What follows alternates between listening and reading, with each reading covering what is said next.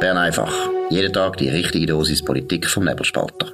Immer auf den Punkt, immer ohne Agenda. Der Podcast wird gesponsert von Swiss Life, ihrer Partnerin für ein selbstbestimmtes Leben. Ja, das ist die Ausgabe vom 11. Juli 2022. Und ich freue mich Markus Somm. Ferienzeit ist schon da und trotzdem Zuwanderung wird auch in der Ferienzeit wahrscheinlich weiterlaufen. Eines der grossen Themen meiner Meinung nach von unserer Zeit. Äh, was sind da die neuesten Punkte, die man müsste erwähnen, Dominik? Ja, die Sonntagszeitung äh, nimmt die Geschichte auf, wo wir auch schon darüber geredet haben, von CH Media, nämlich dass Zuwanderung, wenn sie so weitergeht in der zweiten Hälfte von dem Jahr, dass wir dann auf ein äh, Allzeithoch, auf einen Rekord kommen von 200.000 äh, Zuwanderer in einem Jahr, oder? Das ist, äh, das ist eine riesige Menge. Äh, man hat können lesen, 200.000 Personen entspricht ungefähr ungefähr Basel-Stadt. Es braucht 90.000 Wohnungen. Und ähm, das ist dann wirklich die Frage, wo sollen die Leute wohnen? Wo sollen sie arbeiten? Auf welchen Straßen und in welchen Zügen sollen sie sich bewegen? Wo gehen deren ihre Kinder in die Schule? Und ähm, wo äh, gehen sie ins Altersheim oder wo gehen sie in, ein, in was für ein Spital gehen sie, wenn etwas ein, ein Problem ist? Und das ist die große Frage, würde ich sagen, von den nächsten 20 Jahren, es, wenn es so weitergeht. Genau, und das ist natürlich auch, du hast es richtig erwähnt, oder die Infrastruktur, die man jetzt enorm muss ausbauen muss, schon allein wegen dieser Zuwanderung, tut natürlich gleichzeitig wieder Zuwanderung bedingen.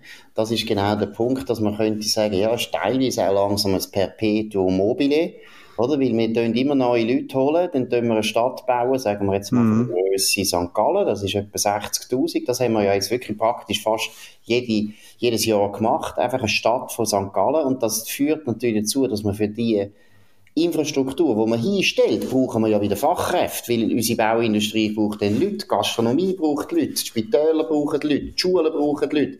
Wir haben nachher überall einen Fachkräftemangel und dort tun wir wieder stillen mit Leuten aus dem Ausland und das führt wieder dazu, dass wir wieder ausbauen und wieder Leute rufen müssen. Also in dem Sinn ist das langsam ein bisschen eine perverse Situation auch eine, wo man sich langsam muss fragen für die Einheimischen, und das heißt jetzt eben Einheimische, nicht einmal einfach irgendwie Schweizer Bürger, sondern alle Leute, die hier wohnen, schon länger wohnen, schon länger Zeit, äh, Steuern zahlen, sehr viele eben auch Ausländer, die schon lange hier wohnen, ist das eigentlich ein guter Deal? Ja, ein guter Deal, ähm, würde ich jetzt sagen, nein, es ist ein schlechter Deal, oder? Sie, sie, sie müssen immer mehr zahlen und dann, was, was ein bisschen unter den Tisch geht, ist, ähm, sie können sich immer weniger dann von dem Wohnraum zum Beispiel leisten. Das finde ich als Verrückte. Also, ähm, es, es ist ein ganz kleiner Vorteil, wenn man in Bern wohnt, dass da äh, äh, Immobilien noch erschwinglich sind, aber es gibt da auch die Entwicklung, die es in Zürich, Basel, Genf äh, und im Aargau schon lange gibt, dass eigentlich ein, auch ein gut verdienendes Bärli, wenn es nicht erbt oder nicht sonst irgendwie Glück hat, ein wahnsinniges Problem hat, jemals ähm, ein, ein eigenes Häusli, eine eigene Eigentumswohnung zu besitzen. Und das nagt ganz stark am am bürgerlichen, am bürgerlichen Erfolgsmodell, dass nämlich, wenn du die Mühe gibst, dann wirst du können Besitz akkumulieren. Und das ist ganz, ganz wichtig für die Bürgerlichen in dem Land, dass das weiter möglich bleibt. Und das hat natürlich einerseits mit der Zuwanderung und der Nachfrage zu tun. Es hat aber gleichzeitig mit der linksgrünen Raumverhinderungs-, Raumordnungspolitik zu tun, wo das Angebot klein haltet. Und dann, äh, das Resultat sind enorme Preis Preissteigerungen, wo noch äh, hinzukommen zu diesen Steuern, die man finanzieren für die, für die Infrastruktur, die du erwähnt hast. Genau, und dann können wir noch äh, darauf hinweisen, dass die Linken ja dafür sorgen, dass die Energiekosten immer teurer werden. Weil Exakt. Wenn man ein Haus will bauen muss man jetzt natürlich eine Heizpumpe rein tun. Man, muss, äh, man darf keine alten Heizungen mehr halten. Also wenn man ein älteres Haus kauft, dann muss man praktisch alles neu machen. Man muss es auch äh, dämmen. Es gibt so viele Vorschriften, wo sehr viele linksgrüne äh, Politiker gefordert haben, dass auch das Bauen immer teurer wird. Das heißt, es wird noch unerschwinglicher. Es gibt aber noch einen zweiten Effekt, den ich glaube, könnte jetzt aus Sicht der Bürgerlichen eigentlich auch dazu führen, dass eben die Personenfreizügigkeit für die Bürgerlichen ein ganz grosses Problem werden wird, weil, das stellt man immer mehr fest, eigentlich läuft es ein bisschen so, die Schweizer, die in der privaten Wirtschaft arbeiten, die gehen im öffentlichen Sektor, weil dort meistens die Arbeitsbedingungen ein bisschen besser sind, sie müssen, könnten auch weniger arbeiten, sie können mehr Teilzeit arbeiten, sie lassen sich vielleicht auch früher noch pensionieren.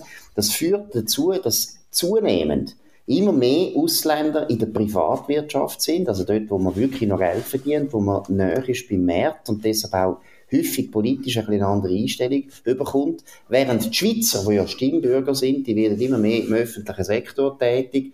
Das könnte langfristig eben auch dazu führen, dass die Schweiz wirklich immer linker wird und immer etatistischer, wie praktisch jeder, der einen Schweizer Pass hat, der will gar nicht mehr sich abmühen in der privaten Wirtschaft, sondern der geht eigentlich sofort in den öffentlichen Sektor.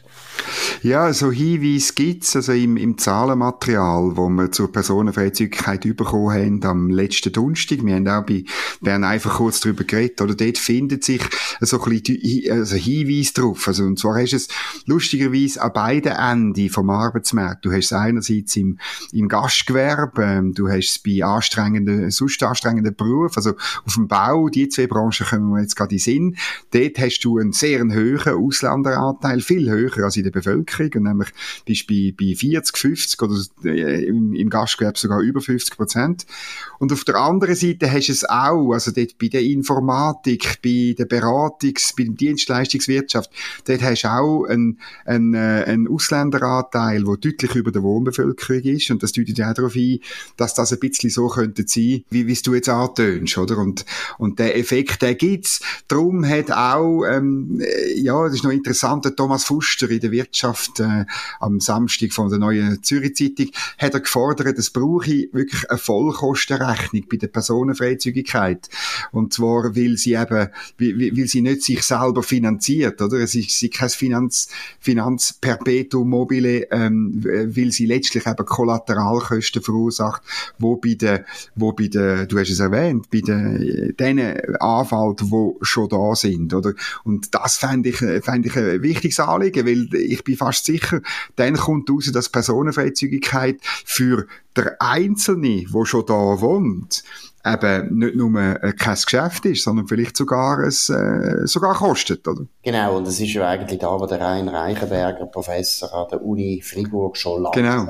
hat, oder er hat schon lange vorgerechnet, dass Personenfreizügigkeit, wenn man pro Kopf das berechnet, eben wirklich ein schlechter Deal ist für alle Einheimischen. Und ich betone es noch einmal, eben Einheimische, also einfach Inländer.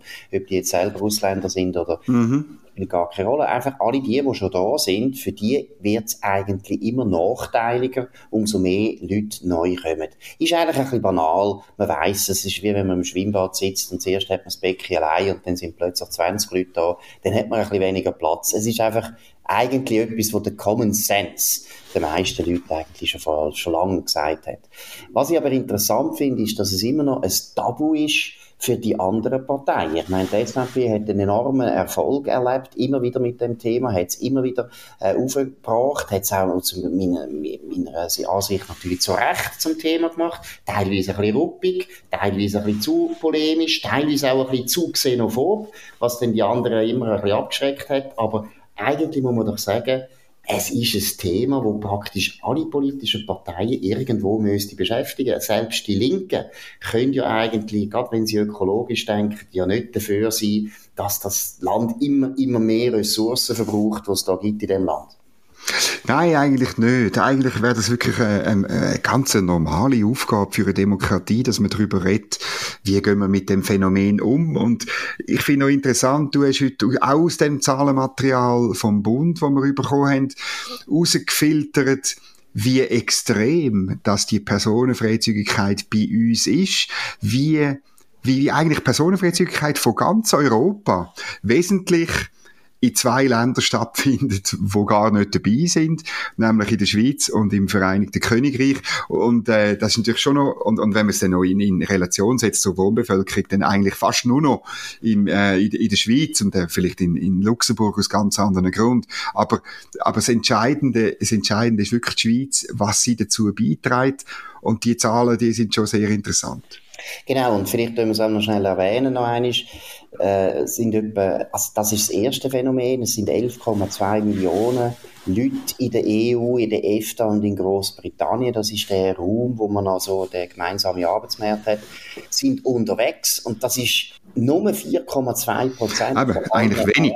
Tätig. Eigentlich sehr, sehr wenig. Das zeigt eigentlich die Personenfreizügigkeit, wo die EU immer sagt, das ist so wichtig, das ist eine heilige Freiheit für unsere Bürger. Für die meisten ist sie gar nicht wichtig. Die meisten brauchen sie nicht. Die meisten Bauern in Frankreich ziehen nicht auf Estland. Es ist einfach so. Und das ist mal der erste Punkt, den man muss feststellen. Und das Zweite ist eben, wie du gesagt hast, jetzt auch zahlenmässig, die Schweiz 940.000 Leute von diesen 11,2 Millionen gehen in die Schweiz arbeiten. 900, fast eine Million.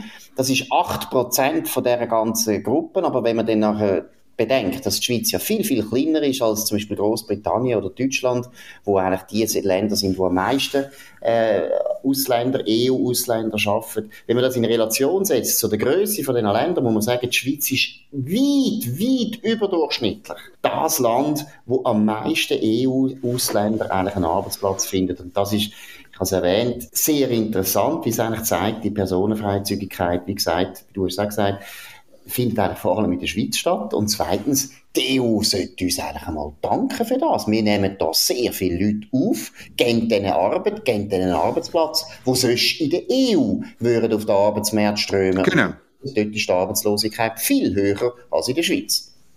Ja, und das ist wirklich, ähm, äh, das ist, das ist ein wahnsinniger Effekt, wo glaube ich, äh, so auch insbesondere von denen, die die Interessen von der Schweiz müssten vertreten, äh, wo ich zumindest aus, aus, aus, von denen noch nie gehört habe, weder jetzt aus diplomatischen Kreisen oder auch den vielen selbsternannten Diplomaten aus dem Parlament, oder? Dass man wirklich sagt, schaut, eure, eure mobile Europäer, die kommen zu einem sehr grossen Anteil, kommen die zu uns und, ähm, und, und sind nicht irgendwo, irgendwo sonst.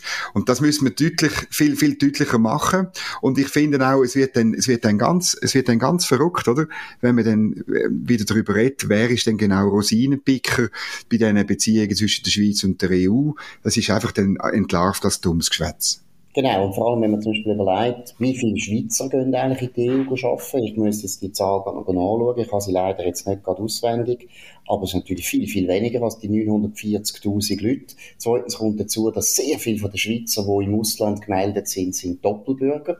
Also die bräuchten eigentlich äh, Personenfreizügigkeit mit der EU nicht. Die könnten sowieso in der EU arbeiten. Das heisst, für die Schweiz ist eigentlich die Personenfreizügigkeit ein sehr ambivalenter Deal. Wir haben es vorher gesagt, das ist nämlich sehr teuer, oder? Wir bauen da die ganze Zeit neue Häuser, neue Wohnungen, neue Spitäler für die Leute, alles EU-Ausländer. Auch da entlastet wir die EU ziemlich massiv, oder? Ich meine, die Spitäler, die wir bauen, müssen sie nachher nicht bauen, das ist Und das Zweite, was wirklich der Punkt ist, wenn wir jetzt auch würden sagen, wir gehen jetzt Personenfreizügigkeit auf. Und eben die EU tut ja immer so, als wären wir die, die da viel mehr profitieren. Wir könnten jederzeit aus anderen Ländern, aus Drittländern, Fachkräfte holen. Ich gebe zu, wäre wahrscheinlich schwieriger, weil die Deutschen reden dann noch Deutsch, das ist noch gut, ein Inder redet nicht Deutsch. Aber wenn es nötig wäre, könnten wir in der ganzen Welt rekrutieren und könnten einfach sagen, lasst mal, wir verzichten gerne auf die Leute, die von euch kommen, wenn ihr uns die ganze Zeit, und das ist ja der Punkt, die ganze Zeit so plagt, wir sind ein sauguter Vertragspartner für euch, aber ihr plagt uns die ganze Zeit, deshalb müssen wir vielleicht auch umdenken. Ja, das ist natürlich so. Und ich will noch auf den Punkt äh, zurückkommen, den du vorher erwähnt hast. Oder für viele äh, Parteien, also insbesondere für äh, die Mitte und für die FDP, ist das ein Tabuthema. Und zwar, weil sie sich nicht noch mehr in der Europapolitik verheddern wollen, wo sie schon verheddert sind. Ähm, es ist auch für die SP ein, ein Tabuthema und für Gewerkschaften, ob, für Gewerkschaften ein bisschen weniger. Dort kämpfen sie ja wenigstens dafür, dass der Lohnschutz ähm, erhalten bleibt. Äh, aber es ist für die ein Tabuthema, weil sie wirklich das auf keinen Fall nochmal eine europapolitische Schlacht wollen, äh, fahren. Und das ist eigentlich der Vorteil für die SVP, muss ich sagen, weil sie dort äh, ein Feld hat, wo, glaube ich, viele Leute in dem Land auch spüren, dass es ein, ein, Problem wird und dass es ein Problem wird nicht nur von heute, sondern wo natürlich mit jedem Jahr ein bisschen schlimmer wird. Aber Tabuthemen, ich finde im schweizerischen System, wo ja dann plötzlich irgendeine Initiative auftaucht. Im schweizerischen System gibt es eben eigentlich keine Tabuthemen. Und darum ist es dumm von diesen Parteien in der Mitte, dass sie da einfach nicht anschauen. Genau, und vor allem, was ich auch noch interessant finde, einfach wenn man so vorher schaut, oder? Jetzt haben wir zwar immer noch die Diskussion ums Rahmenabkommen. Mein Eindruck ist, das Rahmenabkommen ist tot. Das kommt nie mehr vor, da wird auch nie mehr diskutiert. Ich glaube ehrlich gesagt nicht, dass äh, in den nächsten paar Jahren weitere Abkommen ausgehandelt werden mit der EU. Das wird mm. sehr, sehr schwierig. Aber man wird, das haben wir auch schon ein paar Mal besprochen, man wird plötzlich auch merken, dass es gar nicht so wahnsinnig schlimm ist, wenn man die Bilateralen nicht kann updaten kann und dass es auch äh, gar nicht so schlimm ist, wenn keine neuen Abkommen dazukommen. Das ist ein bisschen mein Eindruck oder meine Erwartung. Und das wird, glaube ich, einen enormen Einfluss nachher haben auf die Diskussion zur Zuwanderung, weil du hast es richtig gesagt, Zuwanderung ist jetzt ein Tabu, weil mit der Zuwanderung hat man immer über die EU müssen reden. Es ist klar gewesen, die Personenfreizügigkeit ist eine Konzession, wo wir gemacht haben gegenüber der EU, praktisch für die bilateralen Abkommen, das muss man so sagen. Und sobald, dass das eben kein Thema mehr ist, die bilateralen, und sogar eben viele Leute finden, du, die sind ja gar nicht so wichtig, könnte es sein, dass das zum absoluten Superthema wird, weil einfach, wenn die Zahlen sich so weiterentwickeln wie in den letzten 20 Jahren und es gibt keinen Grund, warum es nicht so soll sein, dann glaube ich einfach, die Leute halten das nicht mehr aus. Ja, das kann gut so sein. Und, und ja, wir werden es sehen, insbesondere wie mit, de, mit dem Tabu umgeht. Das ich, eben in unserem System äh, gibt es kein Tabu. Früher oder später gibt es äh, zu dem Thema wieder eine Volksinitiative. Dann muss man sich positionieren und dann werden wir sehen, wie es rauskommt. Ich will noch etwas anderes noch. Äh, ist ein bisschen eine lustige Geschichte, finde ich. Ich will noch ein anderes Thema anschneiden. Äh, du hast sicher auch gelesen in der NZZ am Sonntag, grosser Titel, Schweiz Doppelpunkt Punkt, mehr CO2 verursacht als bisher bekannt. Und dann kommt die große Geschichte, eine Studie der Wirtschaft äh, namentlich eben von der Economy Suisse, zeigt, dass unser Land bei den Emissionen kein Musterschüler ist.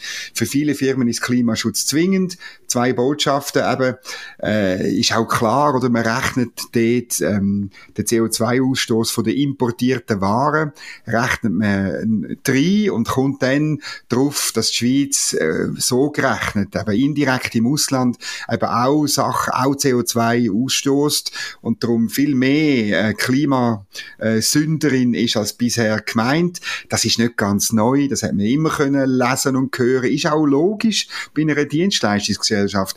Ähm, wir, wir tun halt äh, irgendwie Tomaten, Autopneu und, äh, und, und, und Spargel äh, teilweise importieren äh, und, äh, oder auch äh, Fleisch tun wir importieren, weil wir, weil wir eine andere Wirtschaft haben und dass man das dann so kann berechnen, ist eigentlich nichts Neues. Das Interessante, was ich schnell erzählen finde ich, äh, wie die Studie zustande gekommen ist, oder? Also McKinsey macht eine Beratung bei Economy Suisse, wie sie können links äh, grüner werden, weil man das Gefühl hat, man werde dann mehr geliebt und besser akzeptiert und äh, wir haben ja darüber geschrieben, dass sie jetzt eine neutrale, eine neutrale Diskussionsplattform sein statt ein, ein, ein Wirtschaftsverband.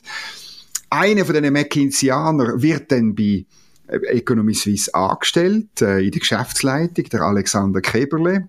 Und der gibt dann den Auftrag seinen früheren Gespönli bei McKinsey, machen doch die Berechnung mit diesen indirekten Treibhausgasausstoß äh, via, via Import von, von Gütern. Und die machen dann das und verkaufen, tut man es in der NZZ am Sonntag, wo man eine Partnerschaft hat. Ähm, du weißt selber als Journalist, so die Exklusivrecht, Exklusivstudien verteilen. Das macht man eigentlich nur, wenn man muss Angst haben, dass eine Studie von niemandem berücksichtigt wird. Dann gibt man sie irgendeinem Partner, wo man gut kennt und gibt man sie dann direkt. So ist das stand der Artikel von Jürg Meier in der NZZ am Sonntag. Nicht wahnsinnig neu, aber höchstens der Einblick, wie dass man bei Economy Swiss mittlerweile funktioniert bei dem Thema. Ja, und ich glaube, das muss man noch ein bisschen mehr skandalisieren. Ich finde, du hast es das fast ein bisschen zu Nein, ich meine, das ist doch eigentlich sagenhaft. Kösitum. Ja, nein, aber jetzt hat doch unsere Wirtschaft jahrelang zu Recht immer darauf hingewiesen, wir haben enorme Leistungen gemacht, um die CO2-Emissionen zu reduzieren. Ja, zu Recht. Gemacht, oder? Und dann war ja immer gewesen, von der Linken eben der Vorwurf, ja, ihr seid nicht Musterschüler. Und jetzt kommt selber Wirtschaft und sagt, nein, nein, wir sind nicht Musterschüler. Ich meine, das gibt's ja gar nicht. Das ist ja unglaublich. Sie tun die ganzen Anstrengungen, die die Unternehmen gemacht haben in den letzten 20 Jahren, machen es lächerlich, indem sie sagen, ja, eigentlich ist es eben nicht so gut gewesen. Wir sind immer noch kein Musterschüler. Sie übernehmen den alten Vorwurf, den die Linken die ganze Zeit gemacht haben, zu Unrecht. Der Vorwurf ist zu Unrecht gemacht worden, weil die Schweizer Wirtschaft hat enorme Leistungen gemacht, was Emissionsreduktion betrifft und deshalb haben wir gute Werte. Aber das lange jetzt natürlich nicht mehr. Und das hat ja die Linke vor allem immer wollen hören, weil die Linke natürlich gemerkt mhm. hat, uiuiui, man sieht wirklich, wenn man die Schweiz anschaut, im Vergleich zu anderen Ländern stehen wir schaurig gut da. Ja, da haben wir ja gar keinen Hebel mehr. Und jetzt kommt die Wirtschaft selber und sagt, bitte schlönt uns ab, bitte, bisschen gut, so schlecht macht. Nein, es ist, also, ich muss ehrlich sagen, ich finde, wenn das so weitergeht bei Economy Suisse, ich weiß gar nicht mehr, mir fehlen die Worte. Ich meine, du hast noch vergessen zu sagen, dass die Studie nicht nur von McKinsey gemacht worden ist und Economy Suisse, sondern der WWF. Von WWF, ja. Der WWF, eine Organisation, die die Wirtschaft seit 30 Jahren fertig macht. Systematisch fertig macht. Also der Masochismus, der da ausgebrochen ist an der Hegebach, oder ist Klosbach? Nein, Klosbach. Hegebachstrasse. Hegebachstrasse. Das ist also sagenhaft, muss ich sagen. Und eben, Du hast es gesagt. Erstens ist das nichts Neues. Zweitens ist das ein grosser Streit, ob man soll die importierten Waren berücksichtigen oder nicht. Übrigens international, weil letztlich muss man sagen, ja, was heisst das denn eigentlich? Das heisst ja, dass man den Freihandel muss abstellen muss. Weil dann müssen wir eigentlich ja nichts mehr selber, nichts mehr importieren, sondern alles selber machen. Weil wer kann garantieren, dass das Zeug in Indien CO2-frei hergestellt wird oder nicht? Also auch dort eine unglaublich reaktionäre antiliberale Haltung. Und da kommt jetzt die Economy Suisse und sagt, das ist unsere Position. Also mir fehlen die Worte. Ja, das ist natürlich schon so. Ich habe es jetzt einfach im Sinn von der Economy Suisse habe ich es jetzt ganz neutral darstellen, oder? Aber es ist ja, natürlich schon, es ist... Beeinflussen Ja, das ist ganz schlimm. Nein, aber ja. es ist, äh, es ist wirklich, wie das, wie das stand kommt und, äh, das ist das Interessante. Oder man will neutrale Diskussionsplattform sein und es zeigt jetzt an dem Beispiel, es führt aber nicht dazu, dass man neutral ist, sondern man übernimmt Diktion, das Narrativ, das Argument, Zahlen und dann eh früher oder später auch die Forderungen und Massnahmen vom politischen Gegner, wo eigentlich diametral der Interessen von der Wirtschaft entgegenstehen. Das ist, das ist natürlich schon so, das ist klar. Absolut. Also wenn das ist so eine grünliberale Selbstverwirklichungstruppe jetzt, die da die Egibachstrasse breit gemacht hat, und ich muss schon sagen, die Unternehmen sollten sich vielleicht langsam mal fragen, ob das wirklich der Verband ist, wo sie sollen vertreten, weil das ist einfach gegen die Interessen der Wirtschaft. Gut, jetzt haben wir ein anderes Thema, das uns auch ein bisschen betrifft, nämlich den Marco Rima. Der Marco Rima, der bei uns sehr erfolgreich äh, den Rima-Spalter gemacht hat während der Corona-Zeit und natürlich viele Leute hässig gemacht hat, weil er eine klare Position hatte. Jetzt hat die Luzerner Zeitung eine Geschichte äh, ausgraben. Um was geht's, Dominik? Ja, ist ganz schlimm, oder? Der Corona-Kritiker Marco Rima hat 150.000 Franken Corona-Gelder bezogen. Grosser Skandal, oder? Also wie wenn, wie wenn eben die, die, die Meinung, äh, wo man, wo man hat, denn, äh, wenn man, wenn man die Maßnahmen kritisiert, und er hätte das gemacht, weil er eigentlich lieber hätte wollen, äh, auf Tournee gehen früher. Also er hätte eigentlich lieber wollen Geld einnehmen. Er hat die Maßnahmen kritisiert, aber will man sie kritisiert, dann ähm, darf man kein Geld äh, nehmen oder umgekehrt, wenn man Geld nimmt, äh, weil man einen Ausfall hat wegen diesen Massnahmen, dann darf man den Staat nicht mehr kritisieren. Ganz, ganz schlimm. Genau. Und das ist natürlich genau die Logik, die sehr viele Kulturschaffende in der Schweiz sehr beherzigen. Sie kommen Subventionen über von dem, vom Staat und deshalb Exakt. wird eigentlich nur noch bejubelt. Und es ist eigentlich gerade eine Bestätigung, dass eben die Leute so denken, dass sie meinen, eben Subventionen tut natürlich auch beeinflussen, wie die Leute denken. Das ist bei sehr vielen Leuten der Fall. Bei Marco Rima überhaupt nicht, aber ich muss noch sagen, es geht ja um auch Ausfallentschädigung. Also, der Marco Rima hat das Leben lang auch Steuern gezahlt. Und die Politik von Corona-Politik ist eine Politik die der Bund allen Leuten, auch uns, aufgezwungen hat. Und es ist absolut legitim, dass man dann für das Ausfallentschädigungen bekommt, wenn praktisch daran gehindert wird zum Arbeiten. Also es kommt mir so vor, wie wenn einer wenn er die Arbeitslosenversicherung kritisiert, weil er findet, das ist nicht so ein gutes System, man sollte es anders machen, dann darf er dann, wenn er Arbeitslose, arbeitslos ist, darf er keine Arbeitslosengelder beziehen oder Kurzarbeiterentschädigung und so weiter. Ist natürlich ein starkes Stück. Aber man muss sagen, gute Geschichte, wie sie eigentlich zeigt, wie wie soll ich sagen, wie mit, mit unglaublich ungleichen Ellen gemessen wird, wenn einer gewissen Journalisten nicht passt. Ja, und wenn einer eine eigene Meinung hat und wenn das dann zufälligerweise noch ein bisschen eine kritische Meinung ist, oder linke Journalisten finden ja immer, man, Journalismus muss kritisch sein, oder? Und dann kommt da einer, wo halt kein Journalist ist, aber ein, ein Komiker und hat eine eigene, eine kritische Meinung und dann ist es ganz, ganz schlimm. Dann ist ganz, ganz, ganz, dann ist er äh, Cater aus dem raus, wo man halt so ein bisschen als Mainstream anschaut. Das ist ein bisschen Tragik und ein bisschen, ein bisschen die doppelte, die, ja, die, die verschiedenen Ellen, wo man da misst kommen da zum Vorschein. Und noch vielleicht ein letzter Punkt, der nämlich zeigt, wie der Marco Rima das unglaublich korrekt gemacht hat, wo er dann nachher verzichtet hat auf gewisse Aufführungen, weil er gefunden hat, mir ist das zu blöd, das ganze Corona-Regime, wo meine Zuschauer dann sich hätten müssen unterwerfen, weil eben zum Beispiel Ungeimpfte hätten natürlich nicht dürfen kommen. Dann hat er verzichtet auf die Auftritte, hat ziemlich viel Geld verloren und hat dann, und das ist ja sehr korrekt, keine Ausfallentschädigung beantragt beim Bund oder bei, bei dem Kanton Zug. Also hat das sehr, sehr korrekt gemacht. Immerhin muss man jetzt auch sagen, die Luzerner Zeitung hat das korrekterweise auch noch gebracht, hätte man ja noch können verschwiegen, das haben sie nicht gemacht. Noch eines, Marco Rima hat sich da vorbildlich verhalten und zweitens, Marco Rima ist einer von diesen Kulturschaffenden gewesen, wo eben nicht genau das Gleiche gesagt hat, was alle anderen Kulturschaffenden gesagt haben. Und deshalb ist er einerseits unbeliebt gewesen, aber deshalb hat er sich auch grosse Verdienste um unser Land erworben. Das darf man da gleich mal sagen. Gut, das ist Bern einfach gewesen an dem 11. Juli 2022. Dominik Feusi und Markus Somm auf nebelspalter.ch. Ihr könnt uns abonnieren auf nebelspalter.ch oder auf Spotify oder Apple Podcast und so weiter. Tönt uns vor allem bewerten, tönt uns weiterempfehlen, tönt uns viel Stern verpassen, da haben wir sehr viel Freude. Wir hören uns wieder morgen zur gleichen Zeit auf dem gleichen Kanal und wir wünschen jetzt einen schönen Abend. Das war Bern einfach, immer auf den Punkt, immer ohne Agenda. Gesponsert von Swiss Life, ihrer Partnerin für ein selbstbestimmtes Leben.